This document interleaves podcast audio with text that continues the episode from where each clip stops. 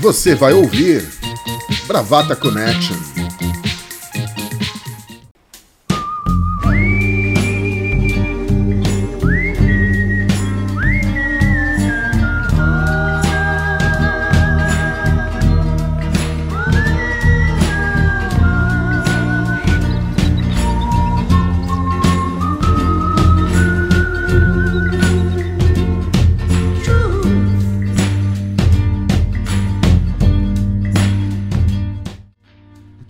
Bravateiros, bravateiras, mais um episódio do Bravata Connection.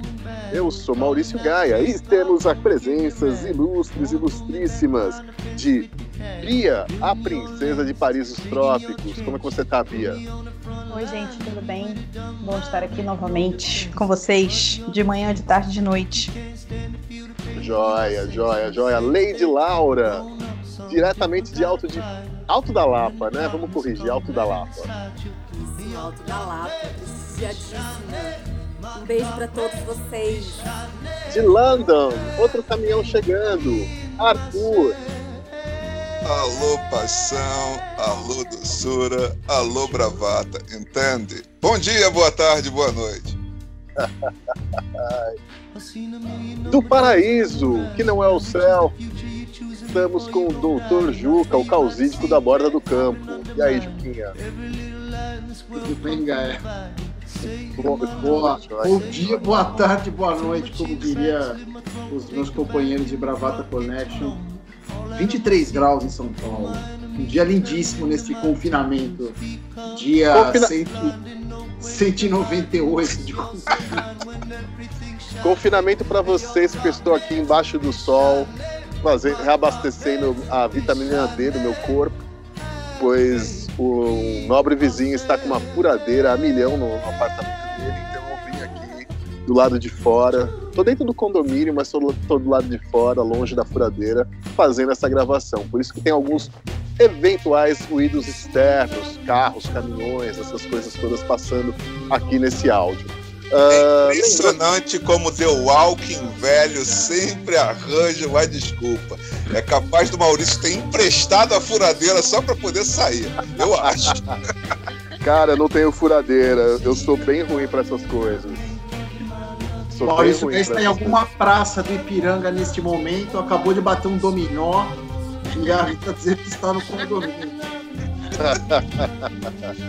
Enfim, lembrando vocês, bravateiros, bravalovers, bravagatas e bravagatos, que estamos nas redes sociais. Vocês podem falar conosco via Twitter e Facebook no Bravata Connect 1. Connect com dois N sempre e no Instagram e no Mastodon com Bravata Connection. Tudo isso a cargo de Rodrigo de Julie. Uh, temos beijos para mandar? Quero mandar um beijo pro meu pai, pra minha mãe Drasta, que são os heróis da minha quarentena. Eles sabem por quê. Joia, joia, joia. Arthur, você também falou alguma coisa? Falou que tinha beijo? Rapaz, eu vou mandar um beijo para Gleison do Espírito Santo. Gleison também, bravateiro. Audiência fiel em Vila Velha, inclusive, falou muito, gostou muito da citação a Clara Nunes no último programa. Perfeito, perfeito. Eu queria mandar um beijo para a minha prima Celci. Ela é médica infectologista e diretora do Hospital Couto Maia, em Salvador, um dos maiores hospitais do Nordeste. Está aí na frente de batalha contra o coronavírus.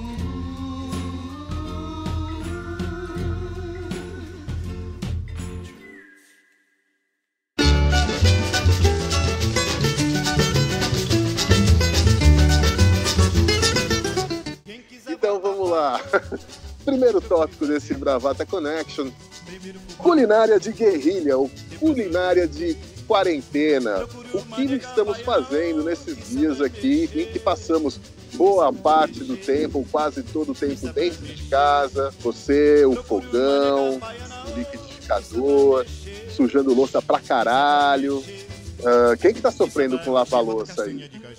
Eu. Todos, né? Todos. A louça não termina nunca. Rapaz, eu, eu, sempre, eu sempre faço uma oração todo fim do dia para agradecer o criador ou a criadora da máquina de lavar louça. É, eu, eu queria ter, mas, mas aqui em casa não, não, não dá. Não comporta. Então.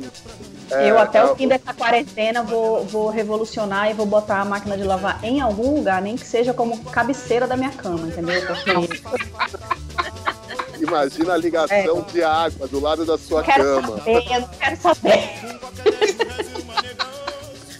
Sabe aquelas pessoas que tem aquela fonte zen, que fica caindo aquele barulhinho de água, que re... deixa a gente super calma? Pra mim, o barulhinho de água da máquina de lavar a louça, pra mim, é o meu barulho zen. Há poucas coisas que dão mais prazer vestido do que uma máquina de lavar louça. Ou pelado, né? Porque eu tô ouvindo dizer que na quarentena tá todo mundo desfilando de cueca, calcinha, peladão pela casa. Pode acontecer. Fazendo call, né? Ouvi dizer. Inclusive bravatas. Ah, eu tô vestido. Eu tô vestido Não nego também. nem confia. Não nego nem confia. Maurício Gai está na rua e está pelado. Hoje à noite é só ligar no Jornal Nacional e vocês vão ver. Aliás, Ai, essa, semana, essa semana, Benjamin aqui em casa virou pra mim e falou assim: foi na sacada e falou assim: Papai, tem um homem. Aliás, foi o Joaquim. Papai, tem um homem na sacada do prédio do lado só de cueca. Aí eu falei: Pode ser sunga. Aí ele falou assim: Não, é cueca. Tipo. É, eu falo, vamos tirar o pijama, vamos pôr uma roupa tal, né? Pra manter aquele ritmo e tal.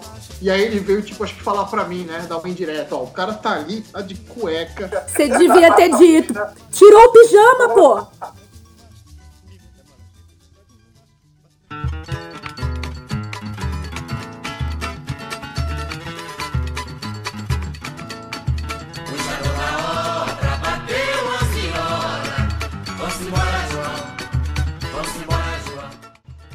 Enfim, bom, voltando aqui, culinária de, de quarentena, é, eu vou começar com a entrada, né? É, é uma entrada simples, porém muito saborosa. é, até onde me contaram, é um, um prato típico servido no México, que é simples. Meu amigo, pega a caneta, anote. Você vai pegar uma melancia gelada, cortar em fatias, jogar sal e pimenta calabresa e sirva à vontade. Acompanha bem uma cerveja ou uma caipirinha. Anotaram todos a receita? Olha, adorei essa receita, viu? Oi? É muito bom. É muito bom, é muito bom mesmo. Ah, Bia, você ficou a cargo do prato, do prato principal. Vamos. Meu prato principal é um peixe. É, eu fiz aqui outro dia um aruanã, uma moqueca de aruanã.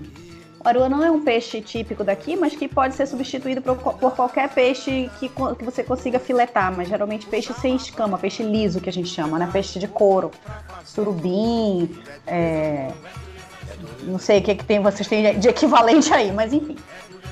Peixe de couro, peixe liso corta cebola, tomate, pimentão em rodelas assim é, gro- grossas. E aí você coloca no fundo da panela um pouco de dendê, azeite de dendê e um pouco de, de óleo comum. E aí você coloca sobre o azeite as camadas de cebola, de tomate, de pimentão. E aí você coloca o, o, o filé do peixe. Aí mais cebola, mais tomate, mais pimentão e filé. E você vai alternando. E aí você deixa o próprio, o os próprias verduras vão soltar uma aguinha, né, no cozimento.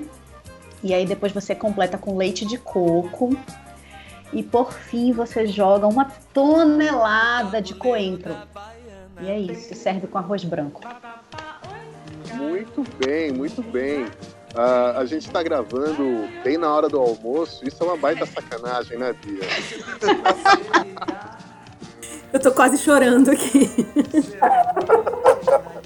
Pô, se você tá chorando, imagina eu, que são quatro da tarde, eu não almocei, eu tô em posição fetal.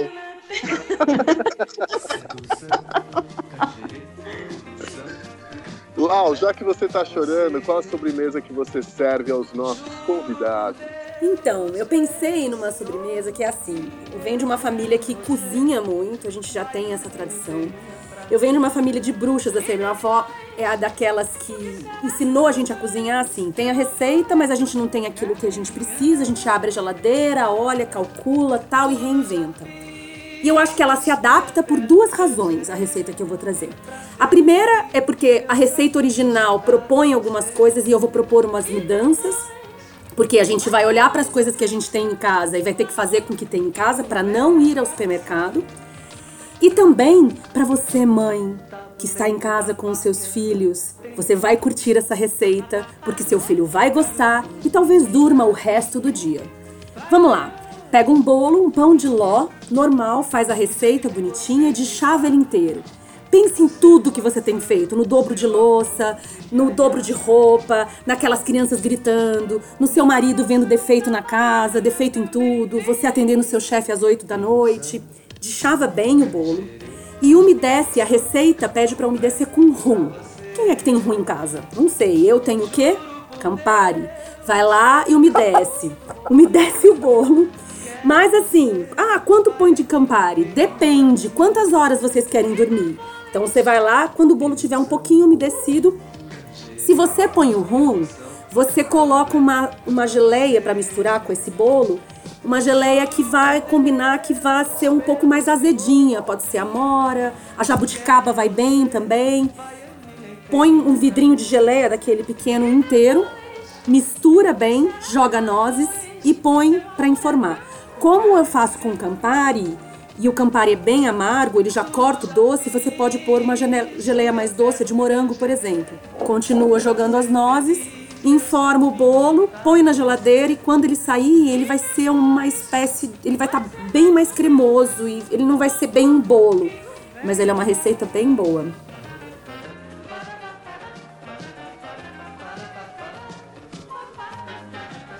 Joia, joia, joia. Deixa eu fazer uma pergunta.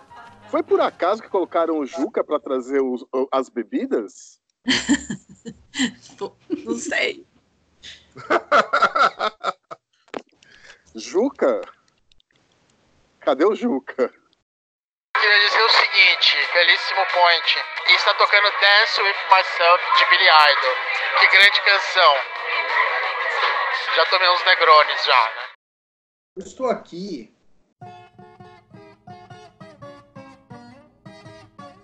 É. Preparando as bebidas. É, deve ter sido uma grande coincidência você estar tá com as bebidas, Juca. É, eu também acho uma grande coincidência, até porque eu cozinhando sou uma negação. Olha, vocês sabem que eu já fiz um, um mapa astral na, umas duas, três vezes na minha vida.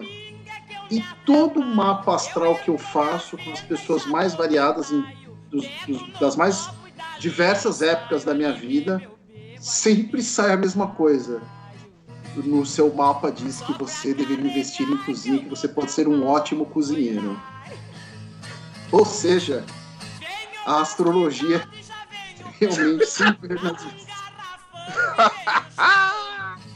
Mas enfim, eu, eu, eu sou mais preguiçoso do que incompetente. Eu já, já, já fiz até curso para cozinhar, é, cozinha básica, enfim, eu faço alguma coisa, mas eu sou preguiçoso e a louça me desanima. Mas, enfim. Ô, Juca, mas você sabe que quem cozinha, quem não lava e quem lava não cozinha, né? Você devia cozinhar justamente para se livrar da louça. Essa é a minha tática. É, mas eu moro sozinho, enfim. É, é, eu, eu, eu ando cozinhando na quarentena até que meus filhos estão comendo, enfim. Fiquei até orgulhoso de mim mesmo, né? É, drinks para acompanhar esses esses pratos. É, eu separei dois drinks rapidinhos aqui, como opção. Primeiro, gin tônica, que é um drink que está na moda, né? Mas é um drink que eu curto há, há muito tempo. É, facinho de fazer, você pega um copo longo, põe um bom gin. Pelo amor de Deus, um bom gin. Um gin britânico de preferência. Não vai me vir com cigars da massa, não, não, não dá, entendeu? Um beefeater, um bulldog, um, uma coisa assim, um Tanqueray, um terço do copo corta uma fatia de limão siciliano, pode ser um limãozinho também, né? Mas o limão siciliano melhor, investe um pouquinho e completa com água tônica. Pode ser Schweppes, Antártico, nada de frescura.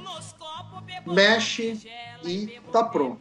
Uma outra dica de drink simples, facílima. Quem me ensinou esse drink foi um barman no Porto, quando eu fui a Portugal há muitos anos.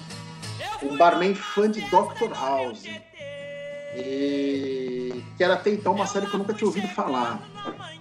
E é muito simples. Você pega um espumante, pode ser uma cava, um espumante normal, pode ser um rosé, e você mistura com vinho do Porto branco.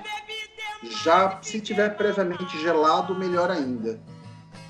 Dá aquela mexida, faz um meio a meio, talvez um pouquinho, um pouco mais de espumante.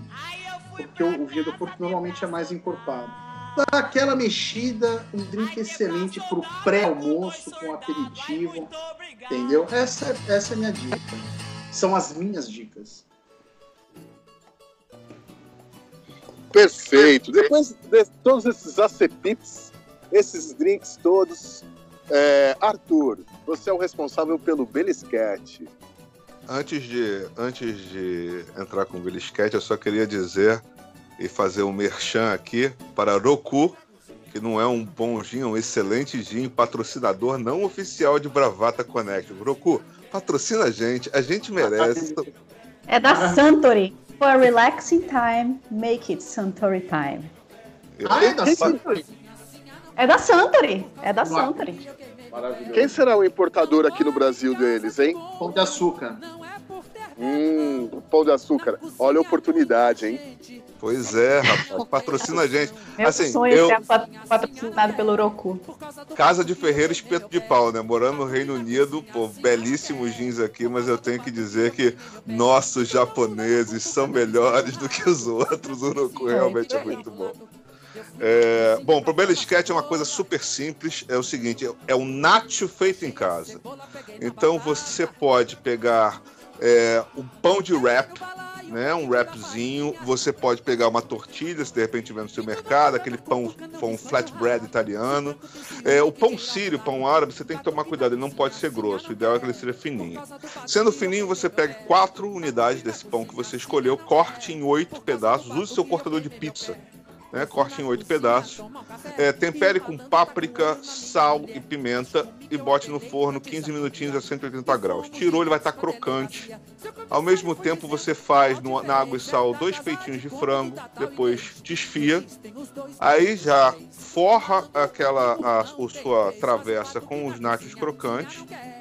Frango, queijo, o cheddar, tipo, esqueça esse cheddar que, que o McDonald's diz que é cheddar, não existe. Então, mussarela, queijo prato, se você achar um cheddar legal também, queijinho ralado ali, fatiado, pão, é, faz, se você quiser, corta uns presuntinhos ou faz um baconzinho também antes, separado, 15 minutinhos, bota por cima e o frango. 20 minutos no forno, 180 graus, espera derreter o queijo. Você pode comer com a melancia que o Maurício indicou, ou você pode fazer um guacamole, pegar um patezinho, pegar um, um- um sour cream, ou comer puro, porque você já está comendo queijo, frango e baconzinho, com aquela gin tônica que o Juca falou e tal, enquanto você vai fazer o seu aruanã, entendeu? Você pode degustar essa, essa maravilha. Ou então, pós-sobremesa da Laura, aquele bolinho cremoso, você também pode, no meio da tarde, comer um nachozinho, que é sempre uma boa pedida. É barato, é rápido de fazer e é bem saboroso. Até porque as Hum. crianças, de duas em duas horas, é, é- é um reloginho que bate. Mãe, tá com fome! Mãe, tá com fome! Meu Deus! Pelo amor de Deus. É incrível. Falência, né? Não, não tem, né? Um filho adolescente comendo dentro de casa é o maior desafio que você pode ter de não ir à falência. Se você sobreviver a isso, você dá conta de tudo. Vocês sabem, junto, né? que eu vou, eu vou no supermercado e eu fico piscando pro açougueiro. Tipo, bota mais uma carninha aí, bota. Chorinho, chorinho! Mano, eu sou a tia do chorinho, bicho. Eu tenho três moleques em casa, um adolescente. Só quando eu vou no supermercado são dois carrinhos. Um é só pro leite e o Todd, bicho. Vocês não têm noção. É foda. Pois é. Cara, Tô e junto, tô Gabriel, junto nessa bate- batalha aí, viu? Gabriel, assim, eu falo sempre com a mãe dele, né? O meu filho não mora comigo, mas a gente tá sempre junto quando dá, pelas limitações territoriais. Mas tanto com a mãe dele, a gente sempre vai trocando ideia. Gabriel, ele é fora do padrão. Então, Gabriel, assim, meu filho, o que você quer? Você quer uma banana? Eu assim, papai, eu quero morango. Você, tipo, você já tava no caminho da falência, mas assim, ele pega um atalho, né? Vai mais rápido. Hábito de rico. É exato, é exato. Ô, Boa sorte, Arthur. Vamos pro segundo tópico, então, desse episódio, pessoal. Vamos. essa. Então, Bia, bate o sino, o que, que você trouxe?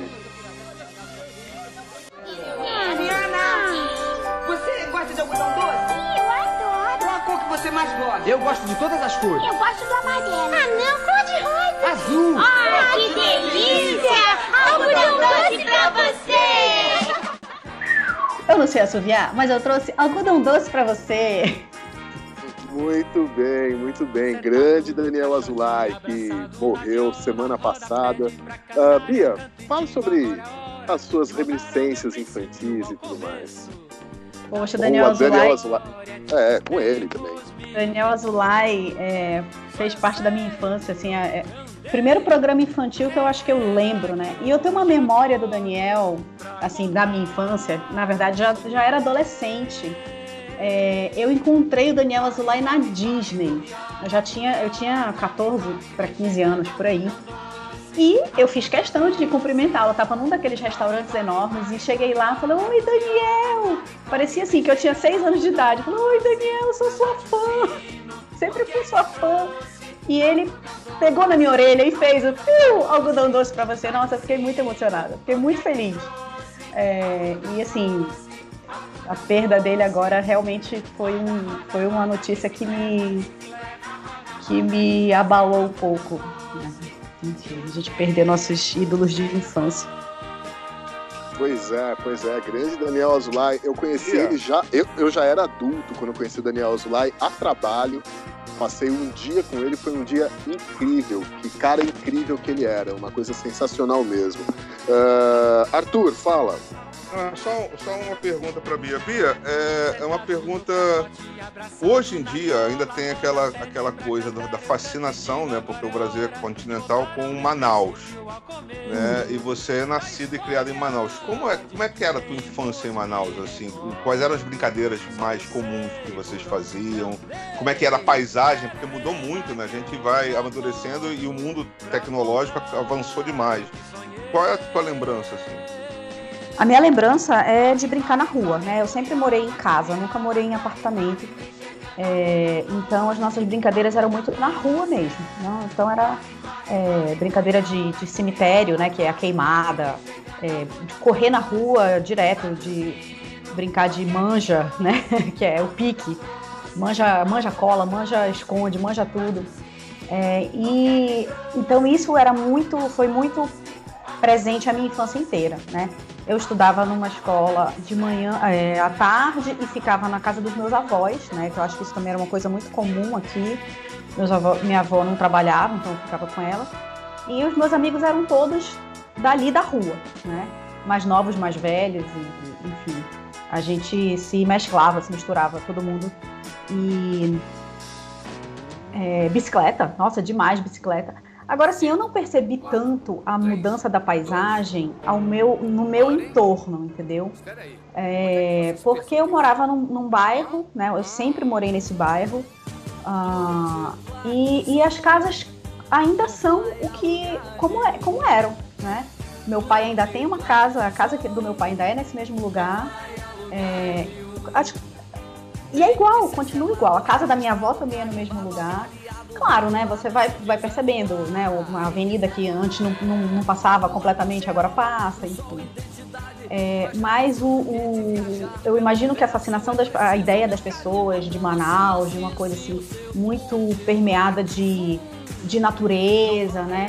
É, o, o, a periferia de Manaus, sim, essa sim sofreu uma avassaladora mudança ah, no, no, no, no, seu componente natural, né? Manaus é uma cidade que cresceu horizontalmente, né? Então a, a, a, o desmatamento é assim realmente absurdo, absurdo, né? Eu não percebi tanto essa mudança porque realmente eu nunca transitei muito pela periferia, né? Mas Manaus é uma cidade muito grande. Agora, meus pais, eu acho que viveram muito a mudança porque Manaus é entrecortada por igarapés, né? Pela, pelo centro da cidade, pelos bairros, enfim. Ah, e meus pais viveram muito uma, uma infância, uma juventude de ir tomar banho no igarapé, no meio da cidade. Coisa que eu já não vivi. Eu já não vivenciei por, por questão de poluição e tal. Os igarapés continuam, né? Cortando a cidade, é, mas hoje em dia completamente poluídos, né? Não, não há condições de, de, de uso. Joia. Juca, conte como foi sua infância. Quais suas lembranças de infância que mais marcaram sua vida? Cara, a, a minha lembrança de infância é um pouco similar a isso que a Bia falou. A gente é mais ou menos da mesma idade, mais ou menos não, da mesma idade, né, da mesma geração. Eu brincava muito na rua. Né? É, no, no, dia a dia, sim, essa é a lembrança que eu, que eu mais tenho. É, de brincar muito na rua. Eu gostava de ficar muito na rua. Jogava muita bola na rua, andava muito de bicicleta, brincava de polícia e ladrão. É, enfim, tinha muito terreno baldio, né, Gaia? A gente cresceu naquela época, né, no, no nosso bairro. É, sim, sim enfim, eu, eu. Uma coisa muito curiosa, aquela série Stranger Things é, da Netflix, é, ela se passa nos anos 80 e tem várias referências sobre os anos 80. É, é, muito curioso porque tem um, acho que uns dois anos atrás, mais ou menos, é, uma pessoa de 20 e poucos anos tweetou o seguinte: é, essa série Stranger Things, isso citando de cabeça, né? Essa série Stranger Things ela é muito inverossímil. Como assim as crianças saem é, é, de manhã de casa e ficam até a noite na rua, né? para quem não conhece Stranger Things, os, os, protagonistas são cinco crianças, cinco pré-adolescentes ali, é, numa cidadezinha no interior dos Estados Unidos, é, é, nos anos 80. Uma, um, um, cenário muito parecido com o do filme ET, né? Para situar quem não conhece. E eu achei muita graça desse tweet, porque essa pessoa certamente não viveu nos anos 80, né? Porque era exatamente isso. Principalmente nas férias, saía de manhã de casa e voltava no final da tarde. Né? Passava em casa Exatamente. pra almoçar. Sem, sem, os pais saberem onde você estava. Sem os pais saberem. Não tinha celular. Não existia celular. Né? Passava em casa só para comer e voltava, voltava pra rua, né? Exatamente, passava em casa às vezes para comer, às vezes você tava de bicicleta, aí ia fazer uma outra atividade que não precisava da bicicleta, guardava a bicicleta e saía pra rua de novo, ou ia almoçar e saía pra rua de novo. Não, e detalhe, isso, isso não era matéria de esporro. Matéria de esporro era você ficar enfurnado na casa de alguém. Já falei que não quero você enfurnado na casa do Saulinho, sai daí! É, ou então, ou então não usar, né? É, sair sem avisar, mas de resto, e eu lembro que isso se, se isso valia, uh, por exemplo, quando a gente estava passando férias na praia, era a mesma, né? Uh, quando eu estava na casa da minha avó, era a mesma coisa. Eu, eu na casa da minha avó, por exemplo, eu tinha os meus os amigos uh, ali da, da, que moravam na vizinhança da minha avó, entendeu? Era muito engraçado isso, era muito curioso, né? Então essa é essa é a lembrança, era uma era uma uma infância de eu não sei se é essa palavra correta, mas comparando com hoje, de muito mais liberdade, eu acho, né? É, já assim existia uma preocupação de, de violência. Uh, a gente já tinha videogame, eu, eu, eu, tive meu primeiro videogame, eu tinha 6, 7 anos. Uh, mas era uma infância uh, foi vivida muito mais na rua. Que hoje é um fenômeno que a gente só, a gente só vê se repetir. Uh, isso é um traço da desigualdade brasileira nas grandes, nas periferias, né, nas bordas da cidade. Né, você vê crianças brincando na rua. Uh, as crianças brincando mais nos, digamos assim, nos bairros nobres ou nos, né, no, no centro expandido, e isso vale para cidades aqui também da Grande São Paulo, essas crianças brincam dentro de casa ou essas crianças brincam ali no, no condomínio, no, no- no prédio, né? É, mas eu, eu não, não posso reclamar da minha infância, não. Eu sempre eu, eu curti muito, brinquei muito e é muito curioso porque quando é, meus filhos, desde que meus filhos nasceram, é, eu sempre brinquei muito com eles, muito. Brinco até hoje com eles. Né? Agora aqui na- na- nessa quarentena aqui a gente já inventou umas duas brincadeiras já de improviso e virou meio ritual. Eu gosto muito de, de brincar, me divirto, gente tá jogando War, enfim, joga videogame. É, é algo que eu, que eu realmente gosto de fazer. Você falou aí da bicicleta.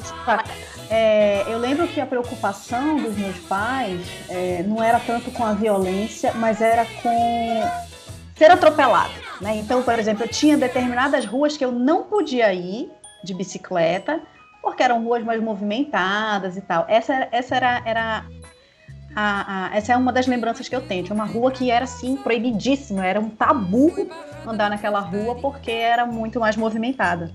O resto estava liberado.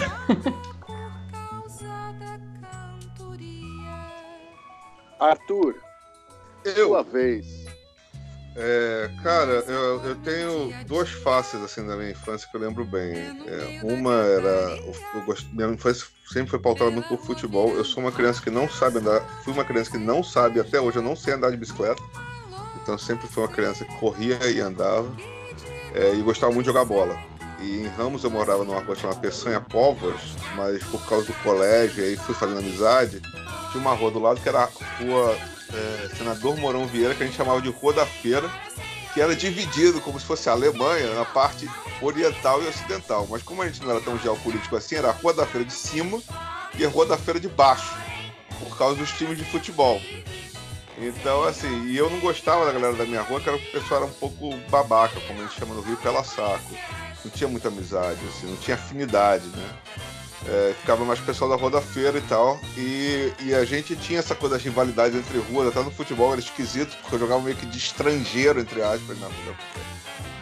É, e, e por outro lado, também começaram com esse negócio de, de videogame, tinha o- os videogames estavam pintando na época, o, o Phantom, é, primeiro o Atari, depois o Phantom, e tinha a questão da gente ir pro samba, porque pô, perto de casa, lá, uns 400 metros de casa, era Professor Lacer, que, era, que é a rua onde fica a quadra da Imperatriz Leopoldinense, escola de samba, que faz um ensaio na rua, toda quinta e domingo, não sei como é que tá hoje. E era no fim da tarde, comecinho da noite.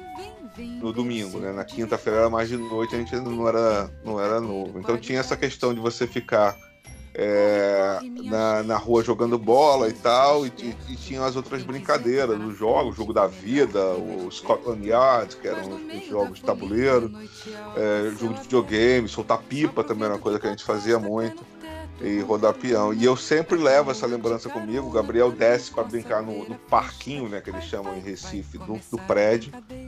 Não tem isso, né? O Gabriel mora numa área movimentada e não tem essa questão de você brincar na rua, é impensável para ele.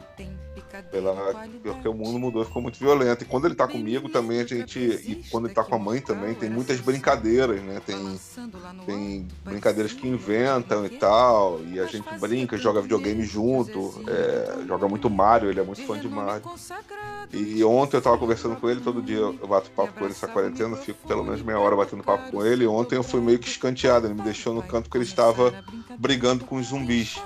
Né, os seus moinhos de vento imaginário, Gabriel Dom Quixote do novo milênio, batendo na parede em vários zumbis e eu estava dando, eu era o parceiro dele na briga, dando apenas o apoio moral. Me senti o professor Xavier da briga contra o zumbi, porque meu filho estava metendo o cacete nos zumbis imaginários e eu, dentro de uma tela de celular, não podia fazer muita coisa.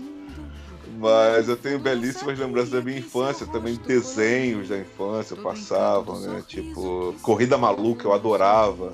Aquele narrador que chegava falando: Hoje estamos aqui na Corrida Maluca. A quadrilha de morte está em primeiro lugar. Peter Perfeito em segundo. E quarto lugar está Dick Vigarista. Motley! Aquelas coisas, então por aí. Lau, sua vez. Eu adorava o Mutli, como eu adorava aquele personagem.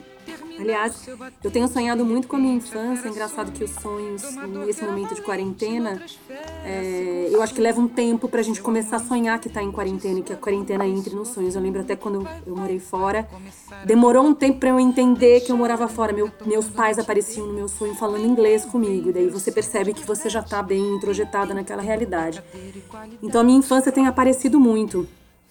Eu lembro da minha infância do sítio do Pica-Pau Amarelo. Eu tinha medo absurdo da Cuca.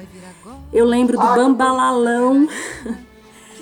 A Gigi a Silvana, era tudo que eu queria ser na vida. Contar história e viver naquele mundo de história delas, quando elas começavam a contar as histórias e as histórias se materializando através daquele teatrinho no palco. Caverna do Dragão era uma coisa que eu amava, porque meus primos todos moram em Sorocaba. Meu avô morava num sítio já afastado de Sorocaba, porque Sorocaba naquela época já ficou grande para ele. E meus primos moravam em chácaras, afastados da cidade. Então, todos os fins de semana e, e férias eram todos lá. Então a gente meio que se comunicava porque a gente era a, a caverna, os- as crianças da caverna do dragão. E as chácaras, elas tinham uma- umas árvores e tinha uma mangueira que era a minha preferida, porque eu sabia subir na mangueira. Eu tenho um primo que ele é um pouco mais novo que eu, ele tem a idade da minha irmã mais nova, nós somos as três mais velhas. E eu e ele, a gente meio que liderava os outros primos. Só que esse meu primo morava lá, então ele era muito mais sagaz na subida da árvore. Então a gente subia a árvore, eu quase chegava aos galhos mais altos, mas ele tinha me... não tinha o medo de altura que eu tenho e tinha muito mais sagacidade. Então ele subia no topo, pegava a manga e ficava chupava a manga e tacava o bagaço em mim, assim. A gente era macaco mesmo. É, eu tinha uma monarque, eu nunca tive ceci, eu tinha uma monarque. E a gente gostava de brincar no sítio do meu avô. E lá a gente podia passear e sair pra caçar saci, porque a gente acreditava mesmo que pegava saci. Então eu botava uma mochila nas costas, lanterna e tudo que os Goonies colocavam na mochila quando saiu. A gente fazia um farnelzinho de comida que a gente não comia, mas a gente levava porque achava que aquilo era uma aventura. Botava na mala com lanterna, corda. A gente sempre ia achando alguma coisa que a gente precisava ter, que era ou um amuleto ou alguma arma contra alguma coisa. E a gente voltava no fim da noite e atrás da casa do meu avô tinha uma cachoeira e a gente tomava banho na cachoeira e escondia as nossas coisas porque ninguém na casa podia saber que a gente tinha aquelas mochilas cheio de coisas maravilhosas. Era tipo mochila do gato Félix, não sei se vocês lembram disso, que ele tirava todas as coisas de dentro Claro, daquela é. mochila pequenininha. É, eu, eu, eu, desde que meus filhos nasceram, assim, foram crescendo e tudo mais, eu vou muito obsessivamente procurando no YouTube essas referências que eu tive e vou passando pra eles. Eles já assistiram Goonies, eles já assistiram Labirinto, eles já assistiram História Sem Fim. É, todos esses desenhos, esse que o Arthur mencionou, Caverna do Dragão, é, He-Man, eu adorava, She-Ra. E é engraçado ver isso hoje. Eu gravava num, num DVD, baixava no YouTube, tudo isso, gravava no DVD, Flintstones, Jetsons, todos esses. E ficava assistindo com eles e achava tão legal, assim. E eles gostavam e eles achavam graça dos desenhos terem muito pouco recurso é, visual comparado aos que tem hoje, né? Mas eles achavam incríveis, assim, as, as coisas engraçadinhas que tinham, né? As tiradas e como esses desenhos foram referências para os outros que tem hoje.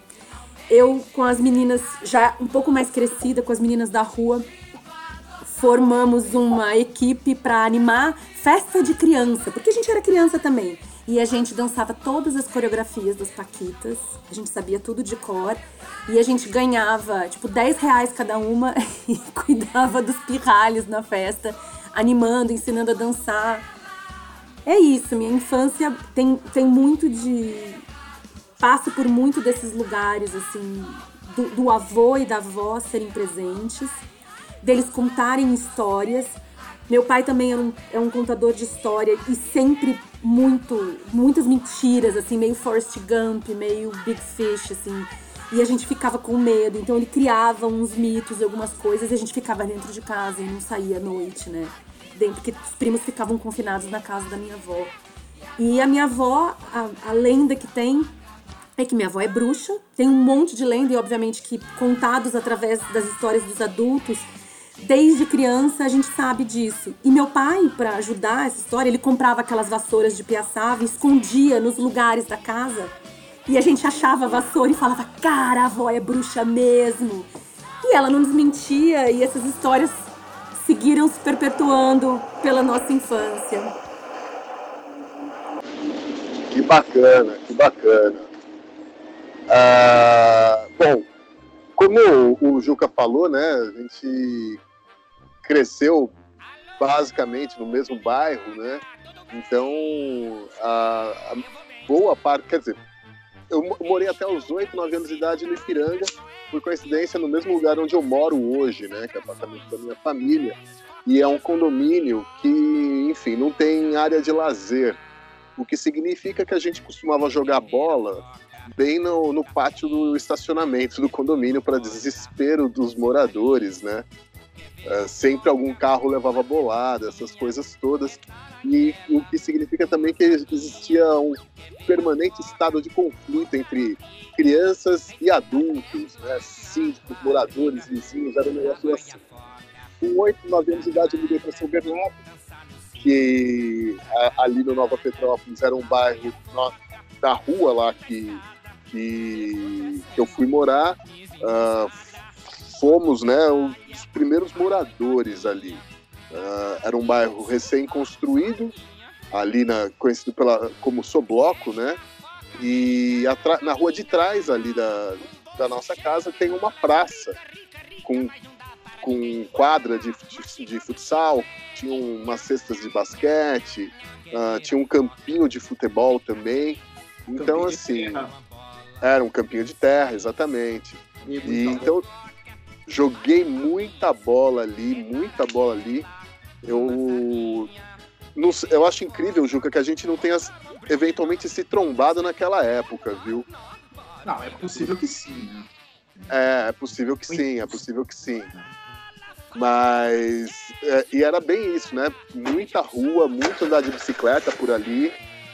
Ah, muito jogo também, né? Ia na casa de um, daí a gente ficava jogando tudo quanto era tipo de jogo de tabuleiro, né? War, é, Banco Imobiliário, Super Senha, ah, sei lá, eram muitos jogos.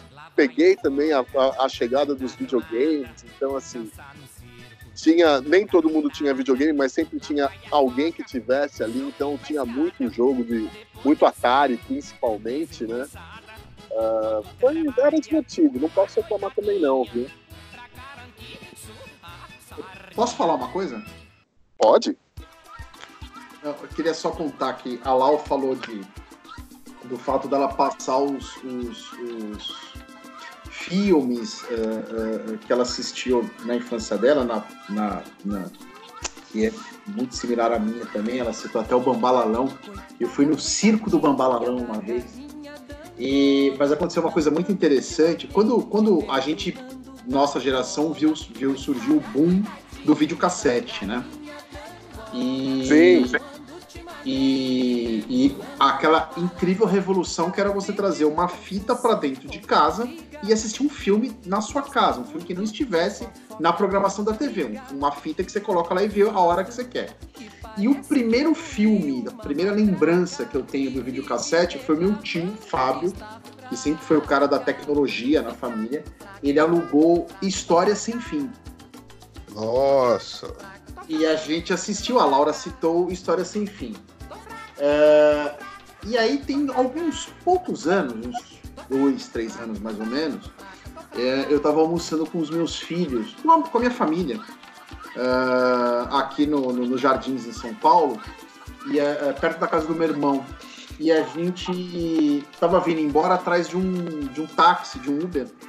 Eis que eu paro em frente ao Cine Sesc, ali na Rua Augusta, e iria começar uma sessão de História Sem Fim.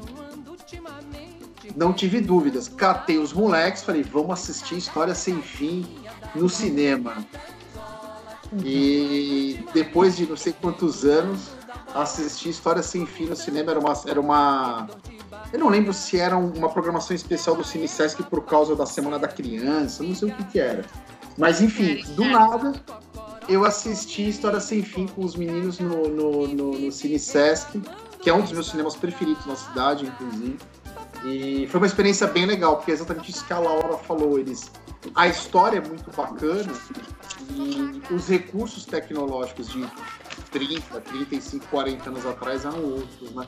Mas mesmo assim a história, eles observam isso, né? Eles observam esta precariedade entre aspas, né? Mas mesmo assim a história pegou muito eles, prendeu muito eles. né?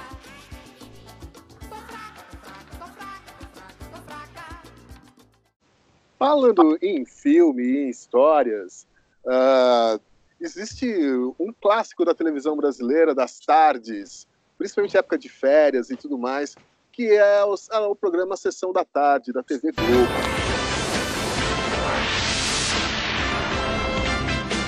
Ainda existe esse programa, eu acho inacreditável que ele ainda esteja na grade, né? Ah, e com certeza todos nós vimos muitos filmes na sessão da tarde. Lau, top 5. Um filme da sessão da tarde para você. É um filme que se estiver passando, bom, tem vários que se estiver passando eu vou parar pra assistir, mas esse eu adoro, que é o Can't Buy Me Love.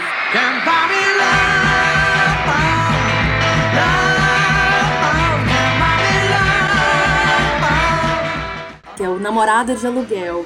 Foi a minha primeira vez com Patrick Dempsey. O McDreamy, pra quem assiste Grey's Anatomy, ele é um garoto feio que corta, corta grama no jardim de uma menina popular que ele ama. E ele junta dinheiro pra comprar o telescópio dele. E ele vê ela em apuros e ele vai salvar uma, uma questão dela ali. Ele tem todo o dinheiro, ele vai gastar aquele dinheiro com ela em troca dela fingir que é namorada dele para ele se tornar popular na escola. É um clássico, né? De, de adolescente, a gente se, vê muito no filme e eu adoro aquele filme, eu adoro a trilha sonora. É, é bobinho como tem que ser e tipo com final feliz e, e, e tudo. Eu gosto muito desse filme. Arthur, sua vez. Só pra arrematar o PS de Namorado de Aluguel, que eu acabei de rabiscar na minha listinha aqui, porque filme da Sessão da Tarde a gente faz logo três, né? Porque se a gente pode perder as indicações, Namorado de Aluguel tava no meu. Quem nunca dançou a dança do tamanduá africano?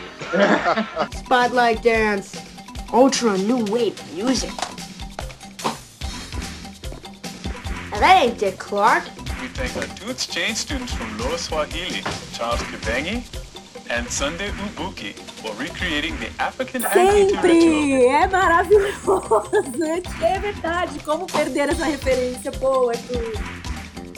Ah, o meu filme de sessão da tarde, cara, como adolescente, eu sei que provavelmente seria um de vocês, mas eu vou roubar essa indicação de alguém, provavelmente. Curtindo a vida doidada.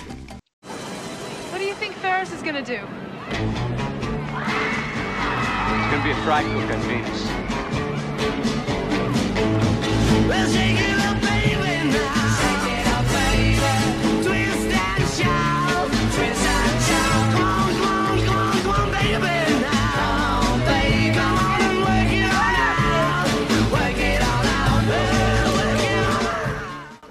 Ferris Grande Bueller Day- Days Off, Matthew Broderick, papel da sua vida. Um filme sensacional, né? Que todo mundo queria ser Ferris Bueller, mas na verdade todo adolescente era um Cameron, na verdade. Só se lascava. Né? Um filme que revelou também Jennifer Grey, que depois foi parceira de Patrick Swayze em Dirty Dancing. É, eu amo Fer, é, Ferris Bueller Days Off, a trilha sonora é maravilhosa, a, a ideia do filme é incrível. Eu tô esperando o Gabriel ficar só um pouquinho mais velho para ele ser apresentado a essa obra-prima da sessão da tarde. Eu passei para meus filhos, desculpa só, eu passei para meus filhos esse e, e com outras crianças. E eles ficaram excitadíssimos. Eles disseram, mas mãe, ninguém descobre que ele tá matando aula?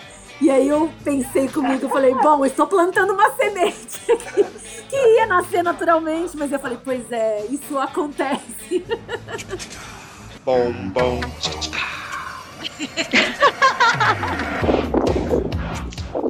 Bia, sua vez, sessão da tarde. Sessão da tarde. A garota de rosa choque.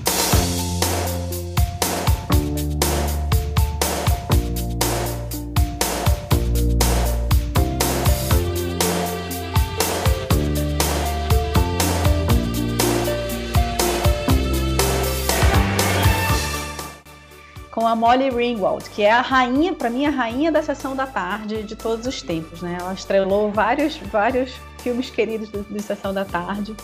É, nesse filme ela é aquela garota pobre que gosta do cara famoso da escola, né? O, o, o popular da escola, aquela coisa assim bem típica das tribos de escola americana, enfim. É, e eu adorava, adorava a Garota de Rosa Choque. Como também adorava é, Gatinhas e Gatões, também com ela, tá, gente? Desculpa aí que falei duas, duas, dois top. Ô, Bia, pra pedir gol no Fantástico, você tinha que citar o Clube dos Cinco também, que é com ela. E...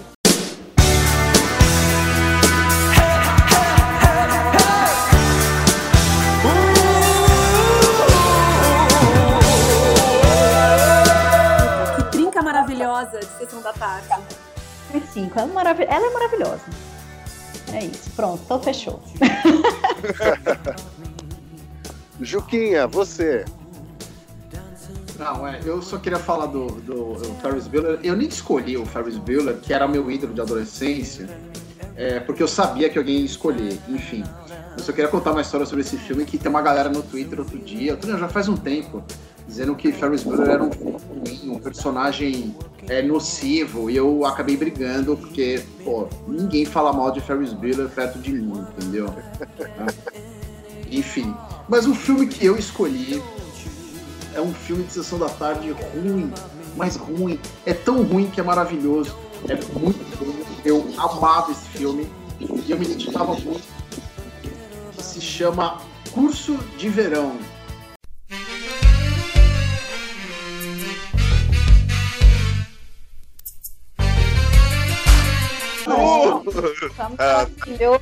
Maravilhoso! Palmas pro Juca! Vamos lá, galera! Palmas pro Juca! o melhor filme ruim.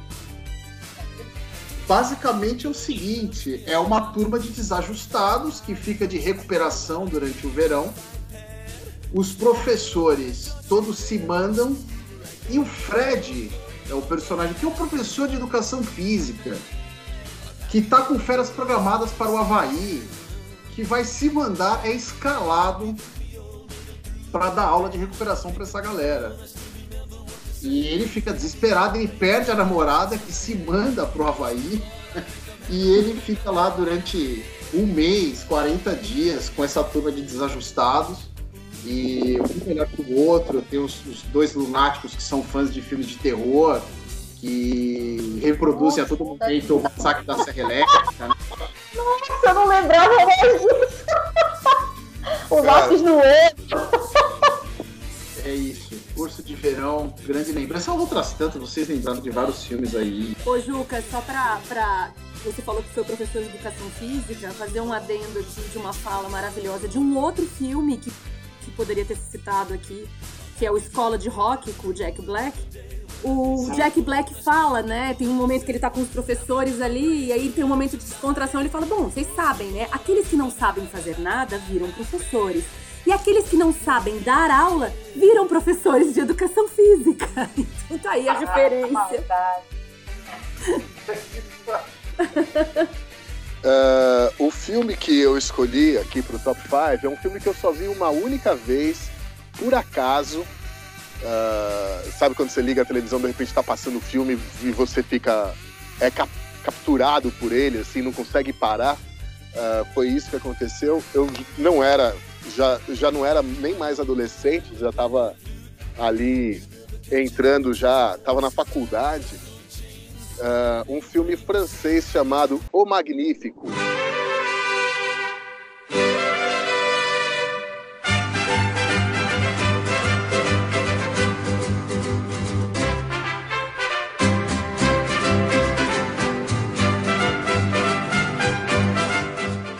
com Jean-Paul Belmondo e a Jacqueline Bisset, agora acho que está passando uma moto.